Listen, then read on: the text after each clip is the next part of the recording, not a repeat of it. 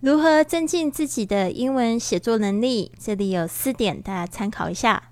第一点，你可以开始每天写英语日记。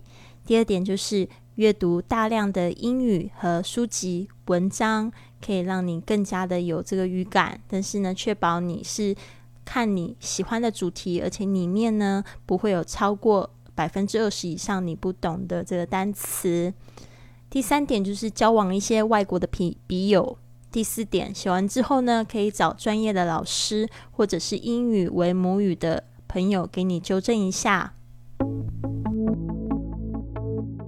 想要和主播 Lily 一起学英语环游世界吗？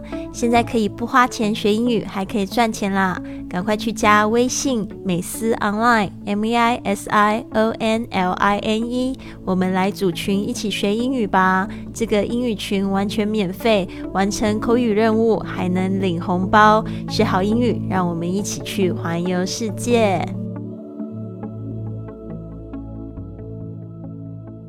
！Now you're listening to Fly with Lily, episode one thousand one hundred and thirteen。您现在收听的节目是《玄宇环游世界》第一千一百一十三集的节目。我是你的主播 Lily Wang。今天的这个题目是延续上一集我们说到这个。一个学英语非常有趣的方式，然后呢，今天呢，我把它就是顺手翻成了英文。那这边呢，就是我也要讲到，就是说，到底大家怎么样增进自己的英文写作能力？好的，那我昨天就是有讲到一个这样子的事情呢，就是说，一直都身边不乏英语的朋友，但是呢，大多是。的学生呢都没有这个学习的环境。那我是在十年前的时候呢，有这样子的机会在 EA Games 教授这英语还有汉语。那我那时候认识了刚刚从这个美国过来的这个游戏制作人 Anthony。Anthony 呢，他是非常大方开朗的人，而且是那种非常交会会交朋友的人。那他和我呢，几乎就是一拍即合哦。虽然我们是师生的关系，但是呢，我们下班总是会去喝一杯。我喜欢带他到处逛上海。后来有一次呢，他在他的 FB 上面还推荐我说，我大概是全中国最酷的老师了，让我十分的感动哦。那那那时候他告诉我，在美国呢有一个嗜好是 Couch Surfing。沙发冲浪哦，就是住在陌生人家的沙发上，或者是这个呃朋友家的沙发上过夜的这样方式。那那是我是第一次听到这样子的旅行方式，所以呢，我觉得那一次跟他说话，就觉得让自己眼界变宽了。所以呢，我就很希望我的学生呢有机会也有这样神奇的体验，因为呢和不同文化的人学习真的很有趣。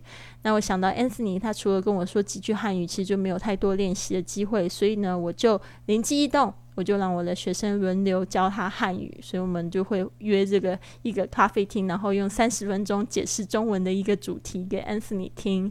那因为这个活动也让我的学生充分的用到了英语，那 Anthony 他也有机会学习到这个新的汉语，还有和不同人说话的经验。那底下呢，就是我把它翻。译成这个英文的一个一段话，然后这个已经是被修改了，所以呢，大家可以放心的，就是去学习哦，这个没有错误的英文在里面了。An idea that helps my students learn in an interesting way. I have always had English speaking friends. However, most of my Chinese students don't have such luck. About 10 years ago, I was a language instructor for the employees at EA Games and got to know Anthony, a Korean American and the game producer who just relocated from the US. Anthony was really outgoing and friendly and loved making friends. We hit it off in the first class. Although we were teacher and student, we usually went for a drink and chatted for hours after work. I also enjoyed showing him around Shanghai. One time he recommended me, saying that I was probably the coolest uh, Mandarin teacher in China. That touched me a lot. He told me back home he really enjoyed couch surfing, which is to stay overnight on a friend's or even a stranger's couch. That was the first time I heard about such a way to travel and live. My horizon widened a bit more every time I spoke to him. I also wanted my students to have this kind of magical experience because language learning could be so much fun when you are learning from different cultures. It was a shame that Anthony only had some opportunities to practice a few sentences of Mandarin in my class. So an idea came to my mind. I made my students teach him Mandarin after class They would go to a cafe and had a mission to speak to Anthony about one topic in Mandarin for about 30 minutes. That activity helped my students use what they knew in English to express themselves and Anthony got to learn a few more new sentences in Mandarin as well as experience speaking to different people locally. 好的，这个就是我刚才 翻译的一个文章哦。那这边就是我也告诉大家，我是后来翻译的是怎么样找到人帮我修改呢？就是我上一集有讲到的这个 iTalki，它有一个作文部的功能，就基本上把你的日记或者是小文章贴在上面呢。呃，其实很大的机会，因为它上面的用户非常多，就是也都是想要去做语言交换的朋友，他就会帮你就是修改。所以我觉得这种互助的一个社群真的非常的棒。但是如果你没有被修改也没有关系啦，就是说有时候会被修改，有时候可能不会。我是基本上我是觉得，如果说呃你就是也去帮助别人，那别人也会来帮助你。可以先去。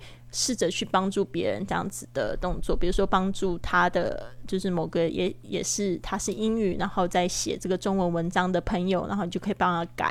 那上面也有很多就是他本身是英语老师，他想要就是赚外快嘛，所以他就看看你的这个英语文章，然后就会想说帮你修改，看看你可不可以就是对他的这个 profile 就是档案感兴趣，然后可以跟他学习。其实我觉得这个也没有什么关系，就是。